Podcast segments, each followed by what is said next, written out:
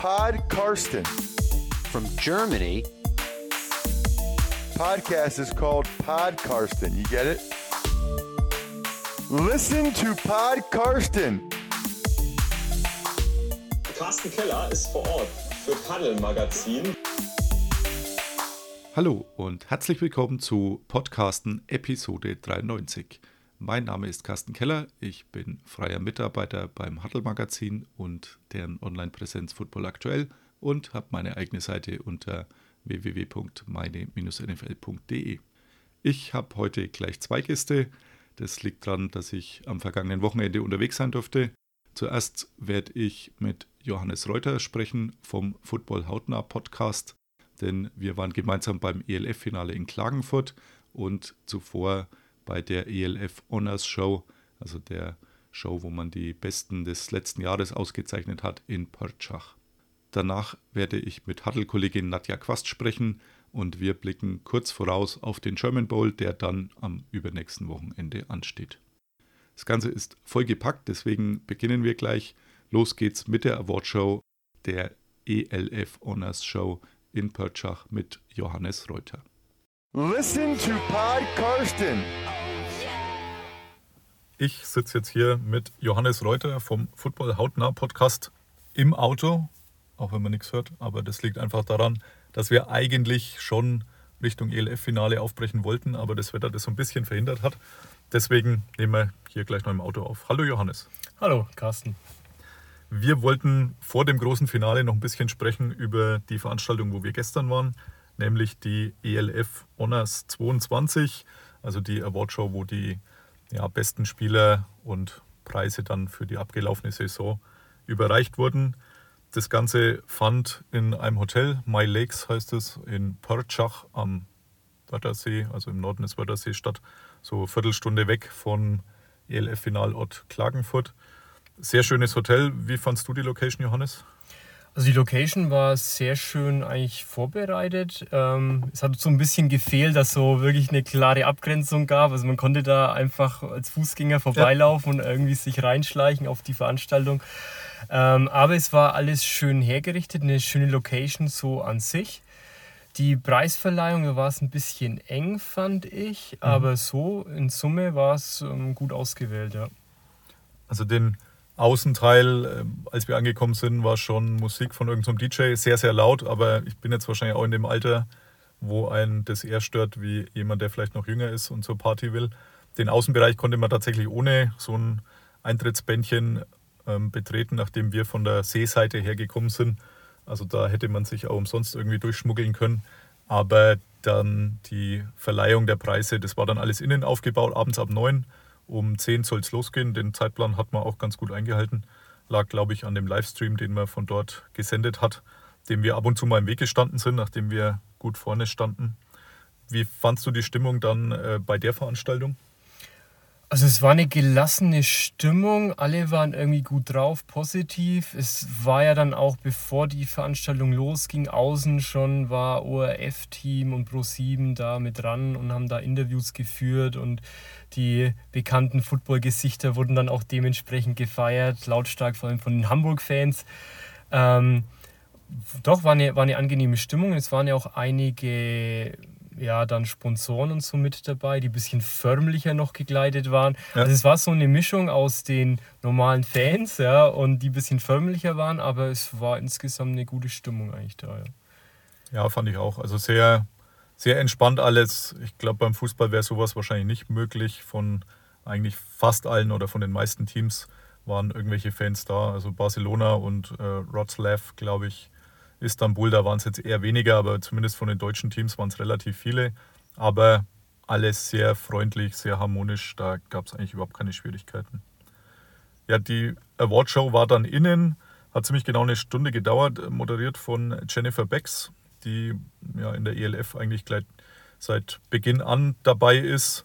Komplett auf Englisch, hat vielleicht den einen oder anderen bisschen gefordert oder vielleicht überfordert, weiß ich nicht, hat sich aber keiner beschwert.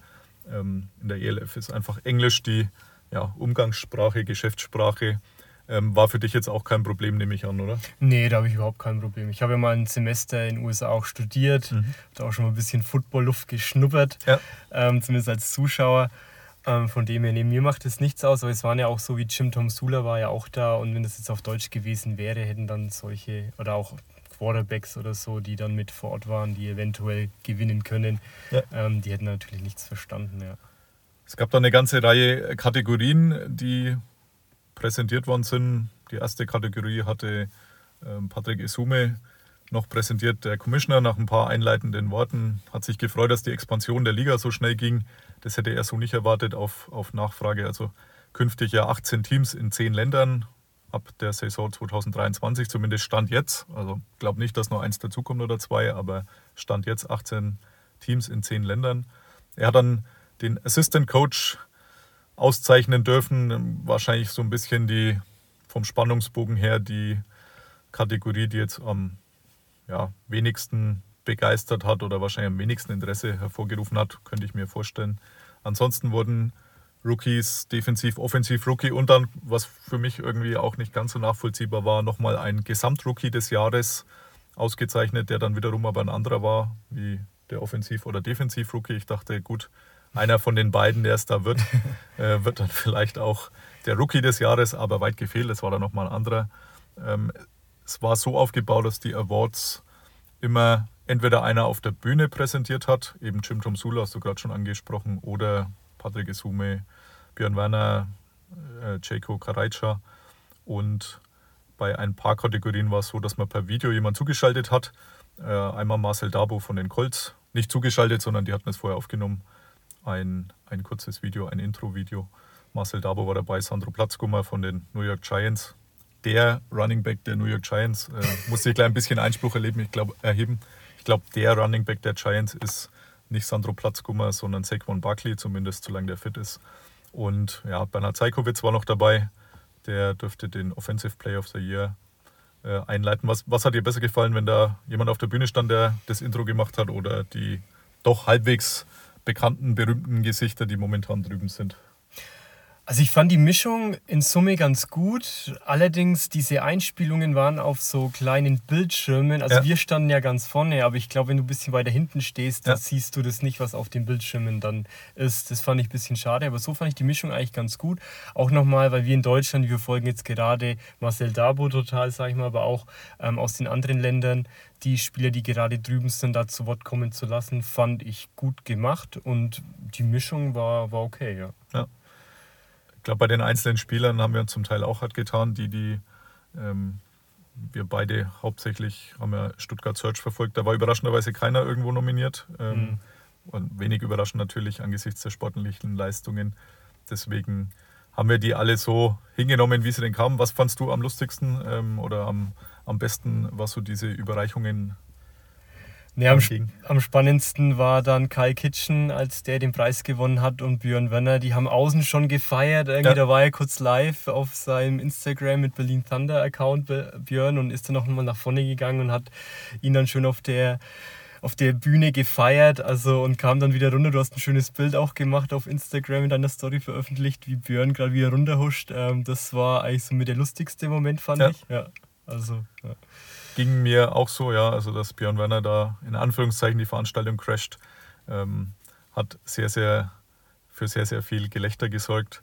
Und ja, aber auch sonst war es eigentlich ganz gut, ähm, muss ich sagen. Ich, ich, fand zum Schluss den MVP Sean Shelton von den Raiders Tirol, der Quarterback, ähm, der hat sich gefühlt aus dem Preis gar nichts gemacht, oder?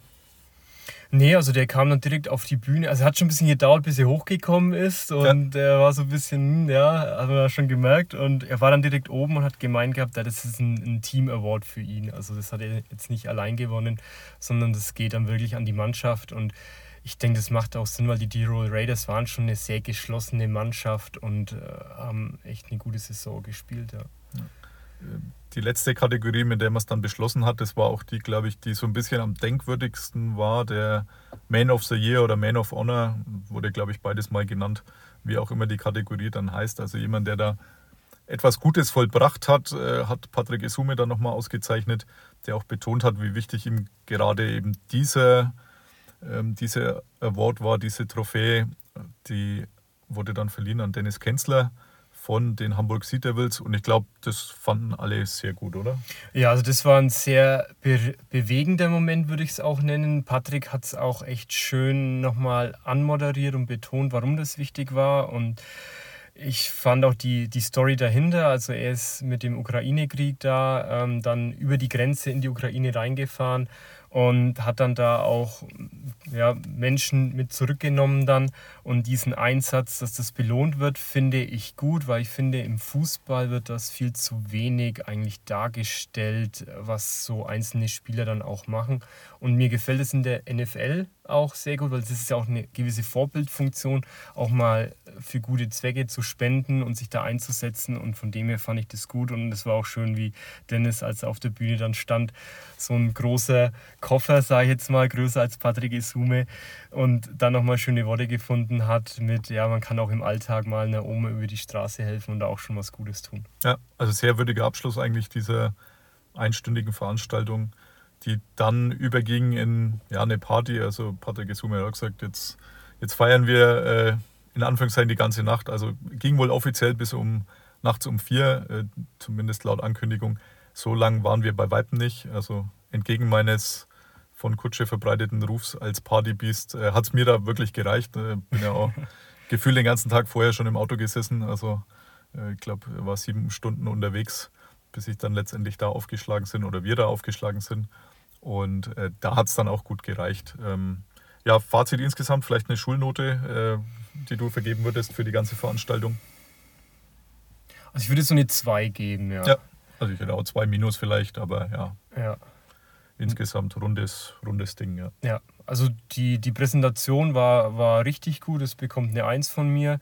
Und so von der Stimmung her, na, als wir am Anfang da waren, war es schon so kurz so ein bisschen, hm, was passiert jetzt hier? Das war ja. so ein bisschen abwarten, irgendwie Fans und Sponsoren alle zusammen irgendwie da. Und äh, ja, ich weiß nicht, wie sich der Abend noch entwickelt hat. Dann vielleicht wäre es ja noch eine Eins geworden oder so. aber das, was wir jetzt so mitgenommen haben, für mich eine, eine Zwei. Ja. Also ohne Alkohol war es auf jeden Fall eine 2, 2 minus in dem Bereich. Vielleicht wäre es genau. mit noch eine 1 geworden, aber ja. das werden wir nie erfahren, denn wir sind dann gefahren, damit wir fürs Finale heute jetzt äh, Sonntag gerüstet sind und fit sind. Und äh, da werden wir uns jetzt auch aufmachen und danach werden wir auch noch mal ein paar Zeilen aufnehmen. Die hört ihr jetzt dann gleich noch. So machen wir es. Bis gleich. Pod Karsten. Ja, so viel erstmal zur ELF Honors Show. Und anschließend an die Aufnahme sind wir dann nach Klagenfurt gefahren, wo das große Finale anstand. Und zum Glück hat es dann auch das Regnen aufgehört, relativ zügig. Also am Rest des Nachmittags hatten wir damit dann keine Schwierigkeiten mehr. Und das, was wir im Anschluss an das Finale auf der Heimfahrt aufgenommen haben, zu unseren Eindrücken rund um das ELF-Finale hört ihr jetzt. Listen to Pod Karsten. Johannes, wir sind jetzt auf der Rückfahrt vom ELF-Finale, das äh, die Vikings bekanntermaßen gewonnen haben. Wie fandst du denn die ganze Veranstaltung?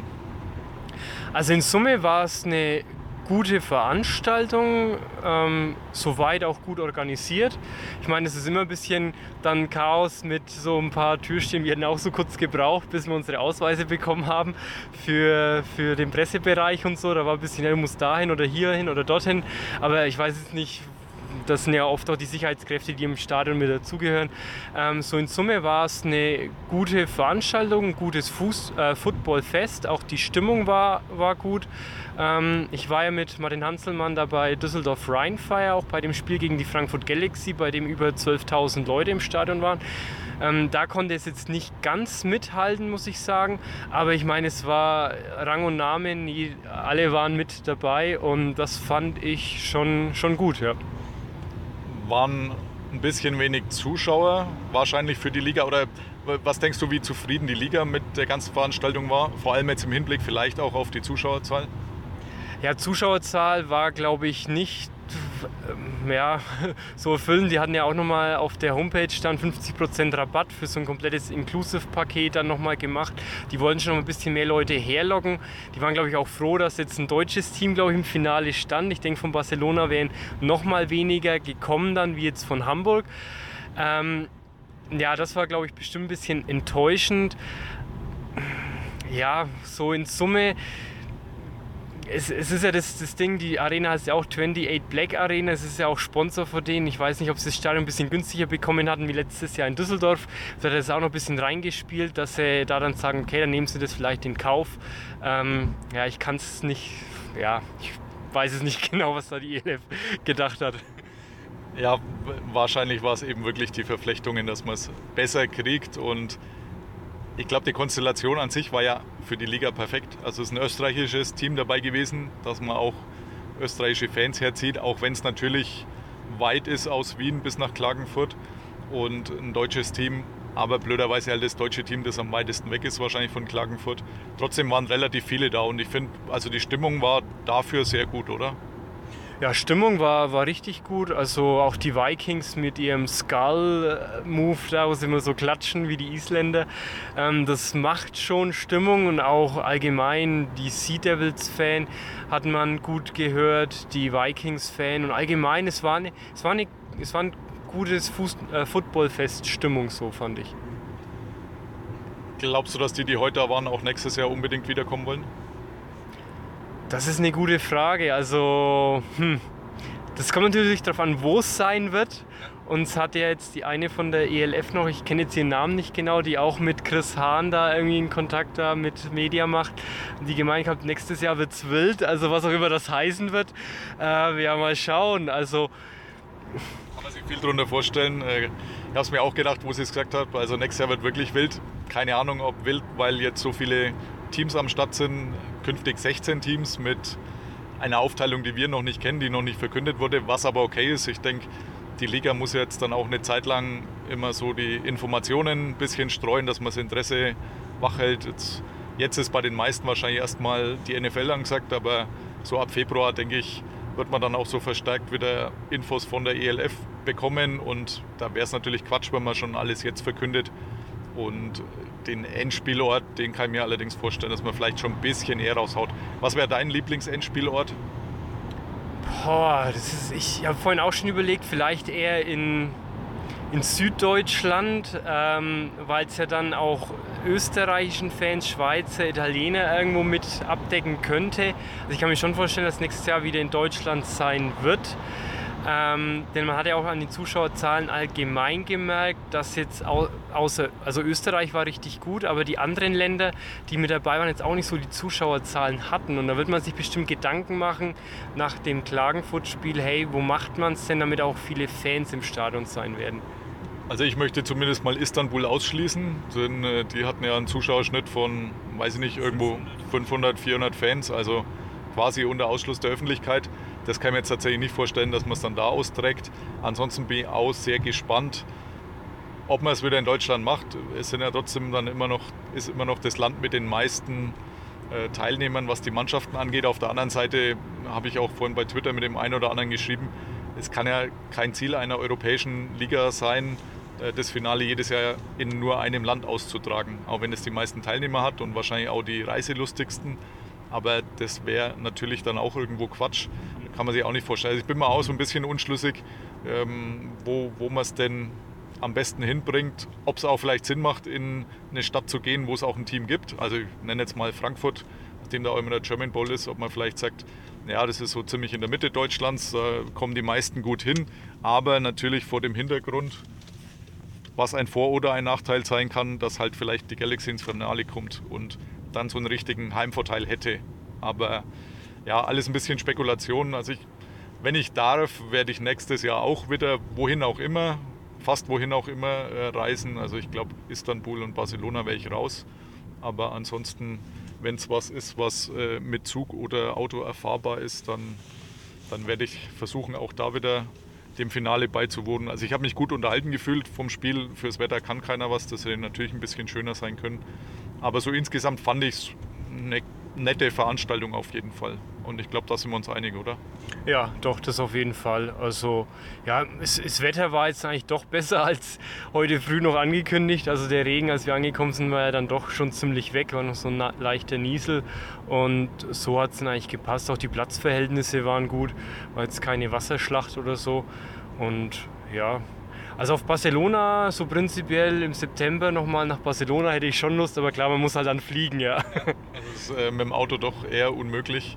oder sehr, sehr zeitaufwendig. Ähm, ja, und ob ich dann extra fliegen wollen würde, das wird sich dann ausstellen, wenn es so käme. Aber ich denke, dass auch die Liga momentan Barcelona da nicht an erster Stelle hat, denn auch da war der Zuschauerschnitt durchaus überschaubar und Barcelona ist ja eh nicht Barcelona, wie wir alle wissen, sondern Reus, das 70 Kilometer weg ist. Also ob dann, wenn man es in Barcelona austrägt, da auch alle hinpilgern würden, hm, keine Ahnung. Ich vermute mal, also wenn ich raten müsste, würde ich sagen, es wird wieder in Deutschland ausgetragen. Und ja, vom Stadion her fand ich, war Klagenfurt eigentlich ideal. Also 30.000, die reingehen. Wenn man es, wenn dieses Stadion irgendwo in der Mitte Deutschlands wäre, glaube ich auch, dass man das ziemlich voll bekommen hätte, was natürlich auch im Fernsehen etwas besser ausgesehen hätte. Denn äh, so hat man, glaube ich, schon die ein oder andere leere Tribüne ähm, ja, übertragen müssen was äh, natürlich jetzt nicht unbedingt die super Werbung ist. Aber so jetzt rein von der Arena und vor allem der Arena-Größe her, glaube ich, wäre die eigentlich ideal für so ein Endspiel, wo man sagt, ja, irgendwo zwischen 20.000 und 30.000, oder?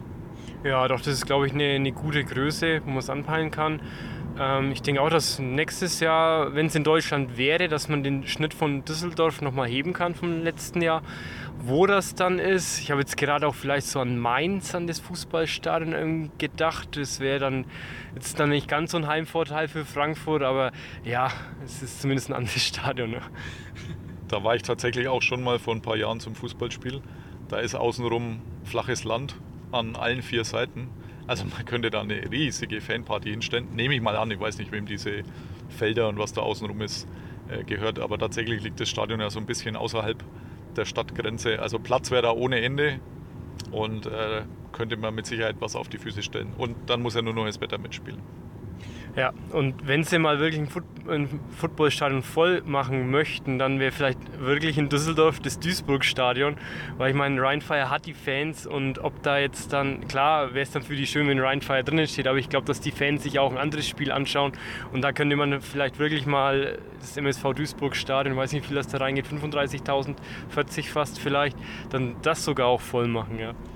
Ja, durchaus. Durchaus bestimmt ein Gedankenspiel wert und man hat ja letztes Jahr gesehen, da hat es halt gut gepasst mit der Verkündung, dass Ryan Fire in Anführungszeichen zurückkommt. Die war ja zwei oder drei Tage vorher, ist das so durchgesickert, dass äh, das dann beim Endspiel verkündet werden soll. Und da kam dann natürlich dann noch mal mehr. Das war so ein bisschen der, der perfekte Sturm, was die Zuschauerzahl anging. Und äh, ich war damals wirklich erstaunt, wie viele alte Ryan Fire Trikots noch in irgendwelchen Schränken und Dachböden geschlummert haben müssen. Denn äh, gefühlt von den paar 20.000 waren, weiß nicht, 5.000 bis 8.000 im Ryan Fire Outfit. Also da, da war die Begeisterung schon groß und natürlich auch das Timing äh, sehr, sehr gut von äh, der Zeit her. Also das, das konnte man da perfekt nutzen und ja, diesen, diese Möglichkeit hat man da vielleicht nicht, aber ich bin mir doch auch sicher, dass wenn Ryan Fire da womöglich auch noch eine Rolle spielt, sportlich äh, im Laufe der Saison eine gute Rolle und die Chancen da sind äh, und es in Duisburg wäre, dass da gut voll werden könnte. Ja. Ansonsten, was sind jetzt deine Ziele für die ELF nächstes Jahr? Also die, wo, wo muss es hingehen, die Reise für die Liga? Ja, es wird jetzt interessant, wie man die neuen Mannschaften einbettet und auch wie man die Conferences aufteilt. Denn es war jetzt schon mit der Central Conference, mit Frankfurt, mit Tirol, mit Vikings, die waren halt eigentlich alle drei bockstark und hatte halt Stuttgart zum Beispiel auch wenig Chancen, wie man das bisschen ausgewogener machen kann.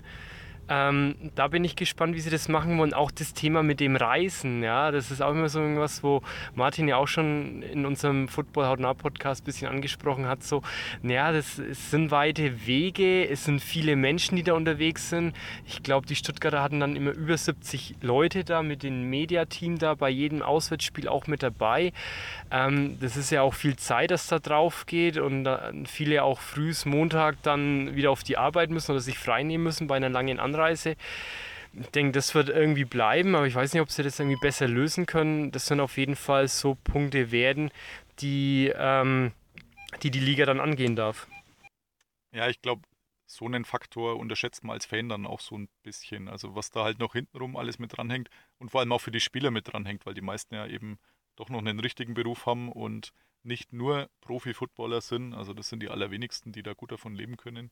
Äh, gut, wahrscheinlich gar keiner, der hier lebt. Also so, dass das, dass man, es wird immer so gerade für die Laien, äh, die nur das so am Rande mitkriegen, die fragen dann immer, was verdienen denn die und wollen das mit irgendwelchen Fußballern vergleichen. Also das kann man halt mit Fußball einfach nicht vergleichen oder zumindest nicht mit Spielern der ersten ein, zwei, wahrscheinlich drei Ligen. Also da wird es dann eher so sein, dass das so in dem Fußball-Regionalliga-Bereich ist. Ja, da kriegen viele halt ein bisschen Aufwandsentschädigung und einige ganz wenige, die Imports kriegen halt ein bisschen mehr, aber reich wird von denen keiner mit, nur mit diesem Footballspielen. Und das vergisst man, glaube ich, so ein bisschen bei dieser professionalisierten Liga. Und ja, da ist es sicher auch noch ein weiter Weg, dass sich das ändert, wenn sich es denn überhaupt mal ändert.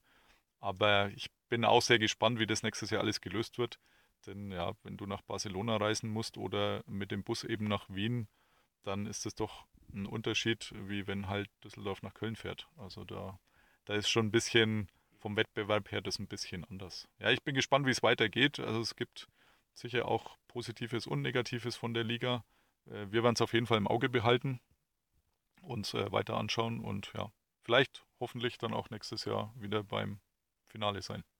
Genau, dann fahren wir da zusammen hin. Und was ich noch kurz ergänzen wollte zu, deinem, zu deiner letzten Aussage, ich hatte heute auch Thomas Köstling im Interview bei mir im Podcast und äh, ja, der hat dann auch so gemeint, ja, also er braucht nur seinen 40-Stunden-Job. Er kann den jetzt, kann man noch nicht von leben. Und Martin braucht ja auch sein Fitnessstudio, sage ich mal, damit er da noch davon leben kann. Also ja, die ganzen Coaches, die auch bezahlt werden müssen, das funktioniert halt alles noch nicht so wie im Fußball dann, dass man voll den Fokus auf den Sport legen kann. Leider, ja.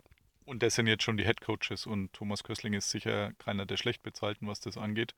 Ähm, ist ja tatsächlich Kollege noch ähm, von mir. Und da hieß es letztes Jahr fälschlicherweise mal, ich glaube sogar von Alexander Korosek, von dem Geschäftsführer, dass äh, Thomas Kössling eben seinen Hauptberuf aufgegeben hätte, was ich ja gar nicht verstanden habe, wieso man das machen sollte, für diese Liga. Aber tatsächlich arbeitet er noch und ist auch nicht freigestellt, wie es dann mal wir angenommen hatten, sondern ist noch im Beamtenstatus nebenher. Genau, er hat nur gemeint, vielleicht, das könnte e eventuell mal machen, so ein Jahr lang eine Freistellung, aber das sind wir halt auch noch nicht an dem Punkt dann. Ja, genau. Gut, damit sage ich dir herzlichen Dank, Johannes. Football hautnah Podcast kann ich jedem empfehlen. Immer mal gerne reinhören und so ein bisschen auch die, die Insider-Infos von äh, Martin Hantelmann abgreifen. Ähm, höre auch immer sehr gerne rein, auch wenn es dann manchmal in der Wiedergabeliste etwas weiter runterrutscht, aber das liegt in der Natur der Sache. Deswegen ähm, freue mich immer wieder und ja, bis demnächst. Ja, sehr, sehr gerne, ja. Und äh, ich habe auch sehr viel gelernt von Martin. Also danke dir für die Einladung und bis demnächst. Ja, ich habe zu danken. bye, bye. Ciao. Pod Karsten. Danke an Johannes auch nochmal von dieser Stelle. Wir sind alle wieder gut zu Hause angekommen. Und ich habe noch zwei Sachen zur Ergänzung. Zum einen habe ich in der Aufnahme gesagt, es wären künftig 16 Teams. Das stimmt natürlich nicht. Es sind jetzt in der nächsten Saison 18 Teams, also Stand heute zumindest. Da hat es mit dem Multitasking nur so halb hingehauen. Und die Zuschauerzahl wurde offiziell dann angegeben von der Liga mit 14.500. Also ins Stadion gehen 30.000. Es gab ja schon Beschwerden am Fernseher von den Fans, die es am Fernseher verfolgt hatten, dass äh, das Stadion leer gewesen wäre. Leer war es natürlich nicht. Die zwei Haupttribüne und Gegengerade waren ganz gut gefüllt. Die zwei Schmalzeiten hinter den Endzonen quasi gar nicht. Und ja, da kann sich jetzt jeder selber sein Bild machen. Nachgezählt habe ich es nicht. 14.500 finde ich ein bisschen ambitioniert. Würde ja bedeuten, dass jeder zweite Platz gefüllt war. Das geht vielleicht nur in die richtige Richtung. Ich habe äh, ein kleines, eine kleine Aussage von Commissioner Patrick Isume noch hier. Die hefte ich hier gleich noch an. I'm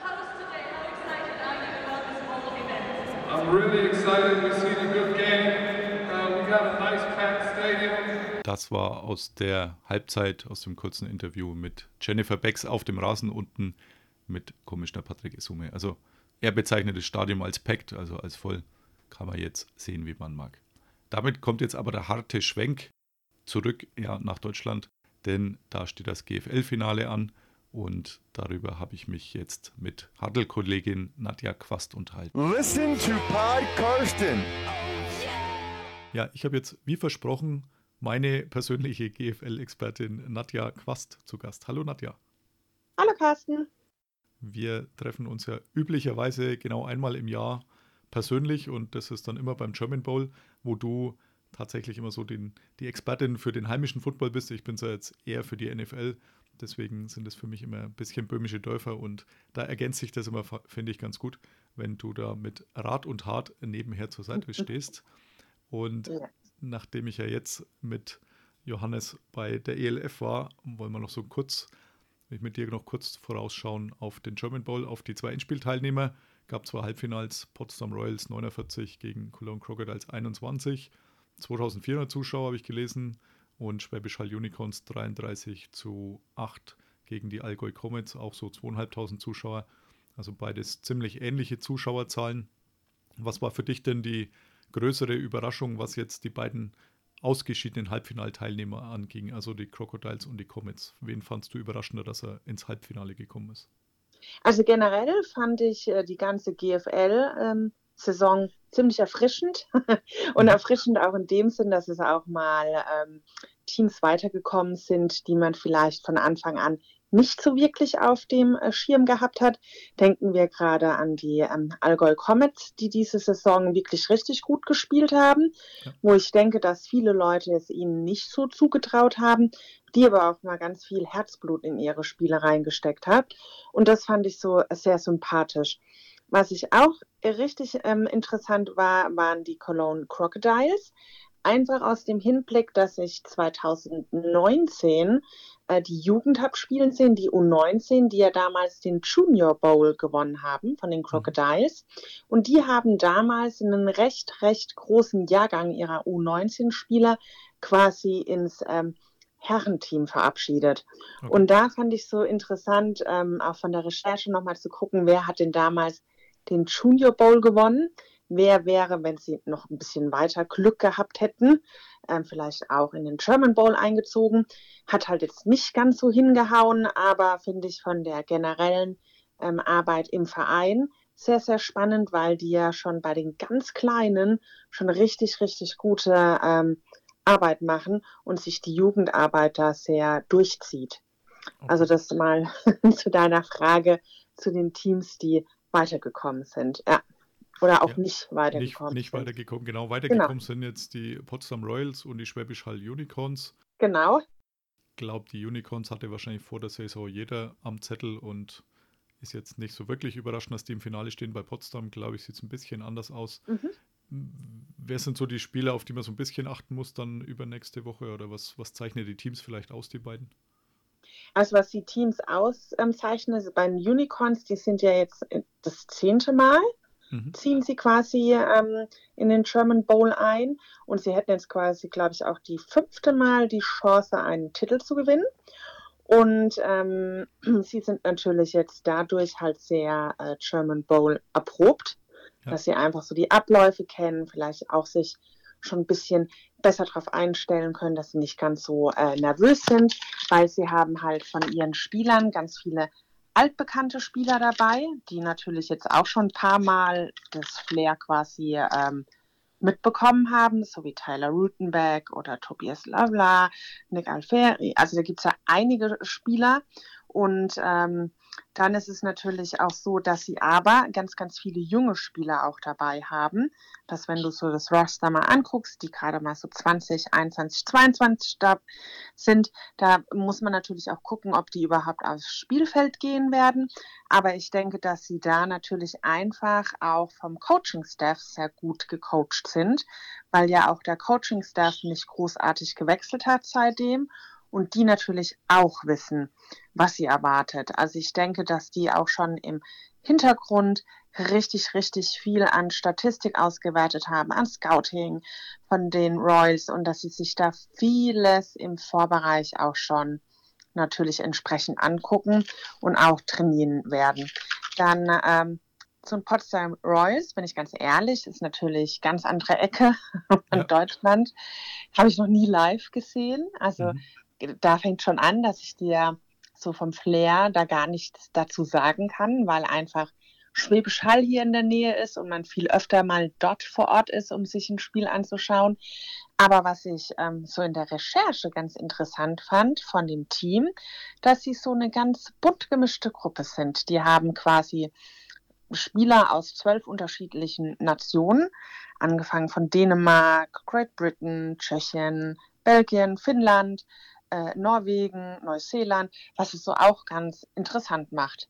Und der, mh, so auf den ersten Blick, ist der Coaching-Staff auch kleiner wie ähm, von Schwäbisch Hall. Hm, Kann ein Vorteil sein, kann auch Nachteile haben. Ich denke, da muss man gucken, wie man es macht. Und ähm, da bin ich immer mal sehr gespannt, wie sie die Schu ähm, Chance nutzen werden. Kann natürlich sein, dadurch, dass sie ähm, noch nicht so oft im German Bowl warten, natürlich so begeistert und motiviert sind, dass sich das dann nochmal ganz anders ähm, zu Buche schlägt, wie äh, bei den Unicorns. Vielleicht so ein bisschen wie bei Dresden letztes Jahr, die ja Richtig. auch ihre Chance gewittert haben. Und ich hatte letztes Jahr so ein Déjà-vu dann bei der Pressekonferenz, das war mir vorher gar nicht so bewusst, als dann der Head Coach der Unicorns, Jordan Neumann, auf der ja, Bühne oder auf diesem Podest äh, saß, Gedanken verloren in die Gegend gestarrt hat, bevor es losging. Und ich mir gedacht, aha, die Szene sagt mir doch irgendwas. Und tatsächlich hm, hat man das ja auch genau so auch schon mal, wo äh, sie verloren hatten. Also es war, war für mich so ein Déjà-vu, aber ich glaube, er wird alles dran setzen, dass der Titel jetzt dann dieses Mal doch wieder nach Schwäbisch Hall kommt und man die, die Erfahrung, die die sicherlich mehr haben, wie du sagst, auch äh, gut einbringen kann. Ja, auf alle Fälle. Und ähm, wie du gesagt hast, es war auch Gedankenübertragung mit ähm, Dresden letztes Jahr. Die war natürlich on fire gewesen bei dem Spiel. Aber wenn du schaust, was aus ihrer Leistung dieses Jahr geworden ist, dritter Platz. Also ähm, ja, die waren diese Saison nicht ganz so gut drauf. Ne? Ja, das hat wahrscheinlich so auch keiner erwartet, aber das macht es ja dann doch wieder interessant. Jetzt Ja. habe ich bei Potsdam gelesen, dass der Quarterback im frühen Spiel ausgefallen ist. Offensichtlich ging es auch mit dem Backup ganz gut, wenn man Mhm. dann trotzdem auf 49 Punkte kommt. Ich glaube, es ist noch nicht so wirklich veröffentlicht worden, was er hat, oder? Oder weißt du, weswegen er verletzt äh, ausscheiden musste? Nee, ich weiß es nicht. Kann auch sein, dass sie das natürlich bewusst ein bisschen für sich behalten, weil wenn es eine Kleinigkeit ist, kann auch sein, dass der natürlich, wenn es geht, vielleicht ähm, beim German Bowl wieder spielt. Weiß man nicht. Ja, letztes Jahr war das, glaube ich, genauso mit dem Quarterback von Schwäbisch Hall, der es ja dann Mhm. versucht hat zu spielen, aber dann relativ zügig auch raus musste oder sogar schon Ja. vorletztes Mal. Da war auch das Geheimnis lange bewahrt worden. Also das kann man sich jetzt in der NFL nicht so direkt vorstellen, dass da eine Woche lang, ich glaube letztes Jahr waren sogar zwei Wochen Vorlauf, man nicht so wirklich rausbekommt, was dem äh, Spielmacher fehlt. Also in der NFL ist das dann doch so ein bisschen anders, äh, logischerweise. Da Genau. ist sowas dann doch bekannter. Also das, da kann es natürlich auch sein, dass dann man versucht, mit dem Starter in die Partie zu gehen und der dann Mhm. doch ausfällt. Aber das fand ich damals doch so ein bisschen ein Unterschied zur großen NFL, dass man da einfach so ein bisschen Wundertüte und ja auch taktisch vielleicht ein bisschen vorgegangen ist und dem Gegner da keinen Vorteil bieten will, damit er sich halt vielleicht auf zwei verschiedene Quarterbacks ähm, vorbereiten muss. Ja, wobei ich denke, dass ähm, gute Teams, die investieren schon so viel in ihren Scouting, die wissen schon, wie die Quarterbacks spielen, ne? Ja. Genau. Also so, dass die schon immer sich eine gute ähm, eingestellt sind. Ja. Ah, und was ich auch noch von Schwäbisch Hall so interessant finde, muss, kann man anbieten, muss man nicht. Äh, Schwäbisch Hall hat jetzt natürlich auch einen Spieler, der von der European League of Football zurück in die GFL gewechselt ist. Mhm, okay. Genau, weil man hat ja öfters nur andersrum äh, immer die Wechsel gehört, dass ähm, die European League of Football von der GFL ähm, die Spieler abgreift. Aber es ist natürlich auch so, dass Spieler von der European League of Football einfach auch wieder in die GFL wechseln.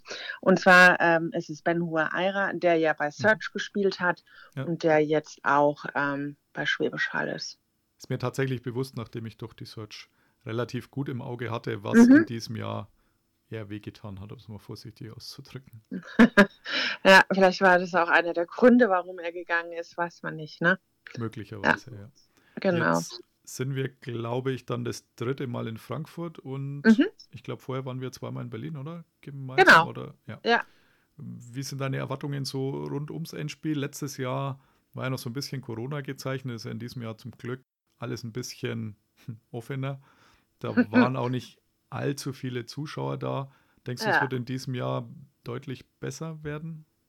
Also ich freue mich schon. Ähm, ich freue mich schon alleine ähm, darauf, weil Frankfurt nicht so weit weg ist von hier. Da kann man schön schnell hinfahren.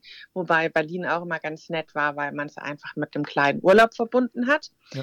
Ähm, das Stadion in Frankfurt finde ich einfach richtig schön vom Ambiente her. Äh, da freue ich mich wirklich drauf. Ähm, und ja, ich hoffe auch, dass es natürlich um einiges voller ist und dass sich die Leute ähm, freuen und, und halt auch nach Frankfurt kommen. Und ich glaube auch, dass man es schafft, dass man das Stadion relativ gut voll bekommt, dass es eine schöne Kulisse wird. Also voll war, so richtig voll war es natürlich noch nie. Das liegt aber Ja. natürlich auch daran, dass dieses Stadion halt 50.000 Leute fasst. Genau. Und ja, das für GFL-Verhältnisse natürlich sehr, sehr viel ist. Und in Berlin war das ein bisschen überschaubarer, aber Mhm. der Friedrich-Ludwig-Jahn-Sportpark heißt er, glaube ich, Ja. wo mittlerweile Berlin Thunder, glaube ich, auch spielt. Der, ja, ist jetzt halt nicht so direkt zeitgemäß, während halt die Frankfurter Arena, die jetzt aber bald umgebaut wird, habe ich jetzt in Klagenfurt erfahren, Mhm. dass man die Kapazität aufstocken will auf dann, ich glaube, 61.000 hat mir der Herr Lange aus äh, Frankfurt gesagt, den ich da kennengelernt habe, der bei der Eintracht beschäftigt ist. Das ähm, ist dann natürlich nochmal eine andere Hausnummer, aber schon mit 50.000, würde ich sagen, sehr schöne Arena. Und beim vorletzten Mal, als wir ja Schwäbisch Hall und die New York Lions gesehen hatten, da muss ich sagen, war die Stimmung auch sehr, sehr gut, obwohl es natürlich auch nicht annähernd voll war. Ja, ich meine, wirkt schon ganz gut und ich hoffe, dass sich da nochmal ein paar mehr Fans ähm, einfinden. drücken wir die Daumen. Es wird bestimmt Mhm. wieder aus Schwäbisch Hall ein Zug fahren, was ja letztes Jahr auch nicht so leicht Ja. möglich war dank Corona. Aber da bin ich sehr zuversichtlich, dass das diesmal klappt.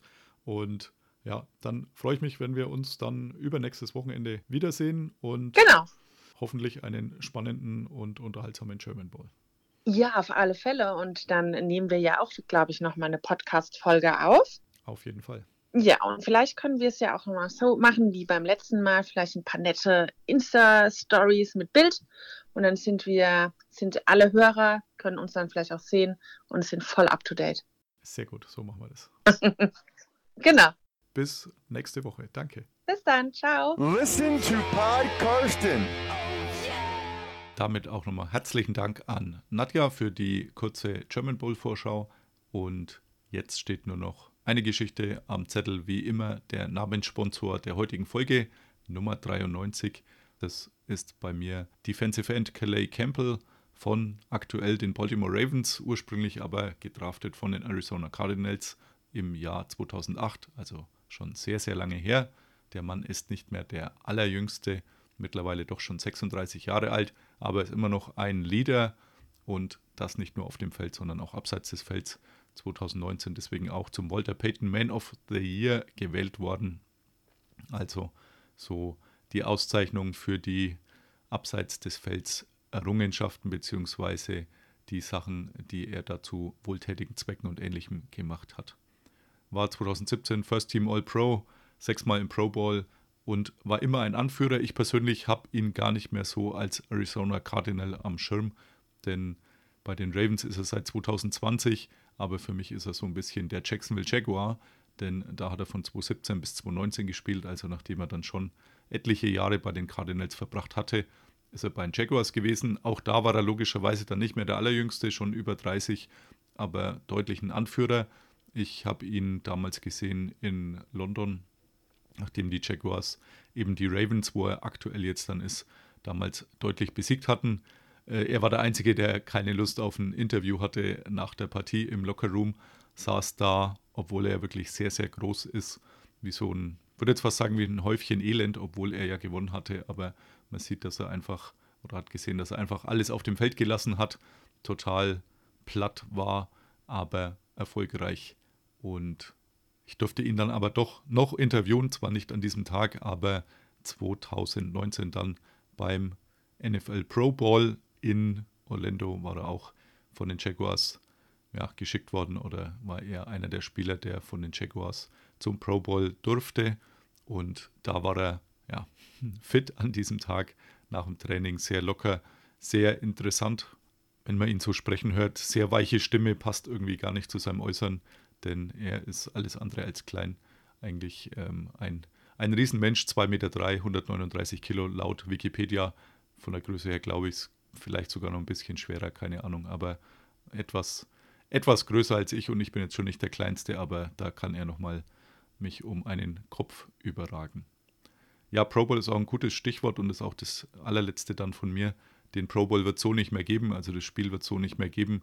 Ich denke, das Spiel an sich wird auch niemand wirklich vermissen. Also mir geht es zumindest so, denn mit einem Footballspiel hat es ja fast gar nichts zu tun gehabt, sondern stattdessen wird es künftig irgendwelche Spielchen geben. Skill Competition, den hatte man vor ein paar Jahren ja eh wieder eingeführt.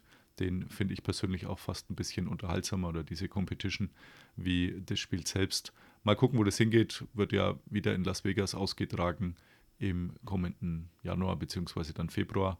Und ja, mal schauen, ob sich das dann durchsetzt oder ob es nicht irgendwann auch nur eine Honors-Show wird, in Anführungszeichen angelehnt an die Geschichte, so wie sie jetzt auch die ELF praktiziert hat, dass man eben dieses All-Star-Game, das wirklich keiner braucht, das hat man jetzt auch in Deutschland eingesehen, ersetzt.